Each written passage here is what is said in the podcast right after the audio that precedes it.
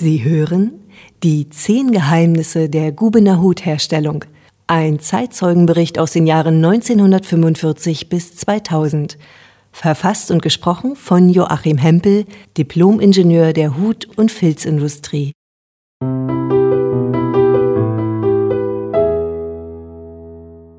Guten Tag, verehrte Zuhörerinnen und Zuhörer. Widmen wir uns einer weiteren Folge im Podcast 10 Geheimnisse der Gubener Hutherstellung. Im Folgenden geht es um die Hutausstattung, also die Hutstaffierung mit ihren funktionellen und modischen Accessoires. Dazu diesmal gleich zu Beginn einen etwas längeren Schaufensterspruch. Dein Hut, gewalkt, gefärbt, gezogen und in der Form zurechtgebogen. Erst Haar, dann Stumpen. Jetzt der Hut mit Kordel. Feder schmeckt dich gut. Macht viel Mühe dieses Wunder. Passt perfekt zur Kleidung drunter. Neigst ihn leicht aufs linke Ohr, schaut zugleich der Chef hervor. Dazu passend ein Geheimnis für das richtige Tragen eines Hutes. Hutform und Ausstattung müssen zur Anatomie von Kopf und Gesicht passen. Daher probieren geht über studieren. Kritisch sind zum Beispiel schmales Gesicht und voluminöse Hutform oder großer Mensch und Hut mit schmaler Krempe. Die Dame, die ja rechts vom Herrn geht, trägt den Hut nach rechts geneigt damit auf der linken Seite der Herr ihr hübsches Antlitz sieht. Die Zuschauer können auf der rechten Seite die Ausstattung des Hutes von Schleife bis Federbusch oder gar eine ganze Kompottschüssel an Accessoire-Varianten bewundern. Der Herr geht links von der Dame und trägt die Ausstattung auf der linken Seite seines meist nach links leicht geneigten Hutes. Nur durch das Rechts- und Linksneigen des Hutes ist für ein Ehepaar eine entsprechende gemütliche Unterhaltung während des Spaziergangs gesichert. Dauerattraktiv ist der Partner Luke, also Damen- und Herrenhut haben das gleiche Formenmodell oder das gleiche Material. Aber was wäre der Hut ohne die entsprechende Gestaltung der Außenrandkrempe? Werfen wir daher einen kleinen Blick auf den Bearbeitungsvorgang des Beschneidens.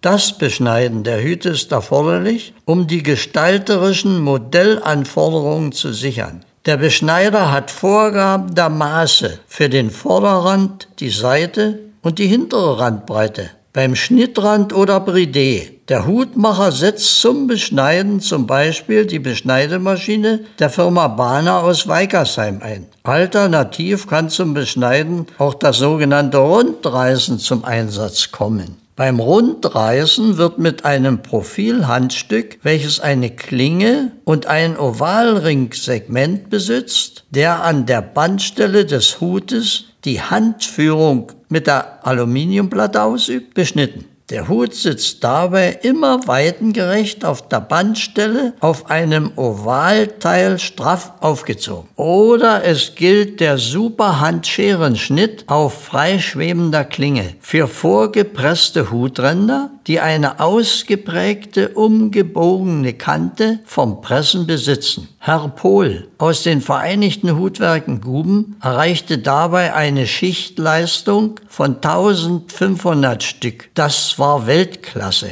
Er galt als der ungekürte Weltmeister im Scherenschnitt auf freischwebender Klinge. Im Übrigen hat er dies am 6. Januar 1987 im Fernsehen der Deutschen Demokratischen Republik im Rahmen einer Sondersendung vorgeführt. Sein persönlicher Scherenschliff bleibt geheim. Nur so viel. Die untere Klinge musste Rasiermesserschliff haben. Er schliff seine Schere selbst. Innerhalb der Arbeitsstufe des Beschneidens dürfte auch für das Hutmodell die Benennung für eine umgebogene Filzkante, dem sogenannten Bredé, unbekannt sein. Wobei wir Ober- und Unterbredé kennen und wo der Außenrand noch ausgeschärft wird und das Superbredé nach Umsteppen die gleiche Filzstärke hat wie der übrige Teil des Filzrandes. Alles Raffinessen. Das Einfassen der Hutränder mit Band oder Kunstleder geschieht in zwei Stufen. Die letzte ist das Schlussnähen des Bandes, sodass eine völlig exakte Fertigung vorliegt. Für den Hut selbst sind die Hauptarbeitsstufen der Ausstattung das Anbringen des sogenannten Umleges, bestehend aus Band, Kordel oder anderen Schmuckelementen, sowie das Einbringen des Hutschweißbandes in zwei Varianten. Entweder als Hutschweißleder, um den Schweiß abzusondern, oder als Hutband, um den Schweiß aufzunehmen. Letzteres ist besonders bei Damenhüten aktuell, die wegen der modischen Aktualität eine sogenannte kürzere Lebensdauer haben. Die geheimnisvolle Schweißlederpassform wird durch Bondieren erreicht. Eine Methode, die die Unterkante des Schweißleders zusätzlich dehnt, sodass es in der Passbildrille eingenäht keinen mangelhaften Druck auf die Kopfhaut gibt. Für das Hutinnere wird das gesondert gefertigte Hutfutter eingeklebt. Entweder als sogenanntes glattes Futter oder als Faltenfutter, wo die innere Kopfplatte als oval beispielsweise faltig genäht wird. Die Trendkante sitzt unter dem Leder. Kleine, ovale, vierkantige oder profilierte Prägeelemente, die sogenannten Vignetten, zieren auch das Hutinnere. Außen kommen Knopf- oder Kokarde dazu. Ich verrate jetzt mal ein Geheimnis. Auch für unsere lieben Engländer haben wir eine Menge Hüte in Guben hergestellt. Diese Hüte bekamen die englische Innenbeschriftung Head Corporation und erweckten dadurch für den Träger den Eindruck, dass sie in England hergestellt wurden. Also immer schön vorsichtig mit dem Ursprung der Dinge. Fremde Federn schmücken viele Häupter. Ja, wir hatten sogar kyrillische Schriftelemente in Guben. In der Ausstattung saßen viele Frauen mit vorzüglichen handwerklichen Tätigkeiten beieinander, um den letzten Schliff, die letzte modische Raffinesse am Hut zu gestalten. Oft sind diese Frauen in der Berufsausbildung als Modistin mit nachgewiesenen schöpferischen Fähigkeiten ins Leben der Berufspraxis gegangen. Größere Betriebe besaßen ein Modeatelier und eine Chefmodistin war neben dem Färbemeister und dem Hauptmechaniker zu dem Personenkreis gehörend, die in der oberen Gehaltsklasse ihr Geld verdienten. Den meisten Europäern dürfte die exquisite Ausstattung des volkseigenen Betriebes in Guben fremd bleiben, die darin bestand, dass hier ein Fließband in der Hutstaffierung zum Einsatz kam. Dieses ähnelte denen aus der Textilindustrie, die man dort in den nähtechnischen Bereichen verwendete. Das Fließband im Gubener Werk fasste 50 Arbeitsplätze mit mindestens vier verschiedenen Arbeitstätigkeiten zusammen. Diese automatische Beschickung der Arbeitsplätze war über 20 Jahre in Betrieb. Es ist nicht bekannt, dass eine andere große europäische Hutfabrik eine derartige technische Anlage für die Hutausstattung betrieben hat. Die Gumner besaßen bereits 1970 die revolutionierende Neuheit der Maschine zum Garnieren. Hierbei wurde auf einer Knopfannähmaschine der Firma Pfaff aus Kaiserslautern die notwendige Umrüstung für die sieben Stiche als Punktstich zur Hutausstattung gesichert. Eine Garniererin an der Maschine ersetzte bis zu zehn Garniererinnen, die diese Tätigkeit per Hand ausführten. Bei der mit Namenszug, also der Schrift oder Ornamenten in die Futter oder Vignetten zur Hutausstattung eingebrachten Prägung aus Gold oder Silber handelte es sich keinesfalls um diese Edelmetalle, sondern bei Silber waren es Aluminium und bei Gold Kupferbeschriftungen, die das Auge verführten. Aber es gab für den Farbdruck tatsächlich Ausnahmefälle, wo mit Paste behandelte Bänder über Prägestempel in teilweise mehreren Arbeitsstufen ein solch farbiges Ornament gestatteten.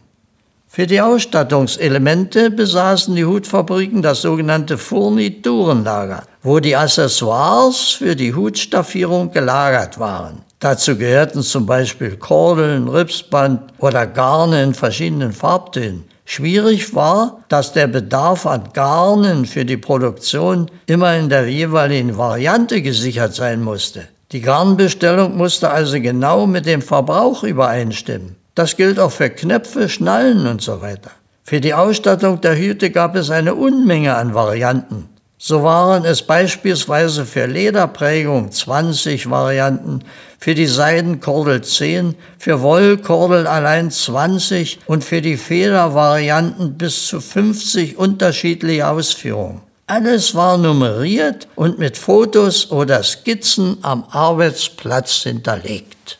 Auf fahrbaren Huttransportgestellen kommen die ausstaffierten, dann verkaufsfähigen Hüte in den Versand. Hier erfolgt die Sortierung entsprechend der bestellten Formen und Hutweiten nach dem jeweiligen Weitenschlüssel für die einzelnen Kunden. Verpackt werden die Hüte in Pappschachteln mit Seidenpapier oder mit einem Schaumstoffzwischenring, um die guten Stücke möglichst vor Witterungseinflüsse bis in den Laden oder bis zum Einzelkäufer zu transportieren. Hier hat die Deutsche Post über Jahrzehnte einen guten Ruf erworben. Sollte es mal nicht so sein, so biete ich ein Gedicht von Heinrich Schäfer, der von 1855 bis 1922 deutscher Dichter und Postbeamter in Weimar war, mit dem Text des Posthilfsboten Säbelbein. Vielleicht hören Sie zur Entschleunigung mal in den Text. Der Posthilfsbote Säbelbein lädt für Berlin Pakete ein. Der Hilfspackmeister Livius schaut treuselig, wie er soll und muss, ob auch der Posthilfsbote Säbelbein lädt für Berlin Pakete ein. Da naht sich auch Herr Stiefelbrand, der seines Zeichens Praktikant. Der schaut starr und unverwandt auf Hilfspackmeister Livius, nachseh, wie er soll und muss, dass auf der Hilfsboote Säbelbein lädt für Berlin Pakete ein. Darauf kommt wie von ungefähr Herr Schelle, Obersekretär. Er kontrolliert, ob Stiefelbrand schauet, starr und unverwandt, ob Hilfspackmeister Livius nachschaue, wie er soll und muss, dass auch der Hilfsbote Säbelbein lädt für Berlin Pakete ein. Und siehe aus des Tunnels Tor tritt stolz des Amtesdirektor. Sein Adlerblick erblitzt daher, ob Schellen Obersekretär, auch kontrolliert das Stiefelbrand und so weiter und so weiter. Die Glocke klingt, fort fährt der Zug. Ach, leider war nicht Zeit genug, dass der Hilfsbote Säbelbein lädt sämtliche Pakete ein es blieb so böses Missgeschick der Ladung Hälfte noch zurück. Da schwindet durch das Tunnelstor dahin des Ampelsdirektor. Herr Schellen, Obersekretär, klabastert Spornstreichs hinterher, worauf der junge Stiefel Brand im Wartezahle eins verstand. Und Livius trinkt voll Verdruss im Vierter einen Schnaps zum Schluss. Auf dem Perron steht ganz allein der Posthilfsbote Säbelbein und spricht, so geht es allemal, weil Mangel ist am Personal. Na, liebe Hutgemeinde, liebe Zuhörerinnen und Zuhörer, das kommt uns auch im Jahr 2000 im neuen Deutschland recht bekannt vor. Zum Abschied noch eine Zugabe als Schaufensterspruch aus der Werbung. Krügers Hund fand Hüte spitze, holt ihn aus der Regenpfütze. Dann einen schönen Tag miteinander. Auf Wiederhören. Bis zum nächsten Geheimnis in der Podcast-Reihe zur Gumner Hutherstellung.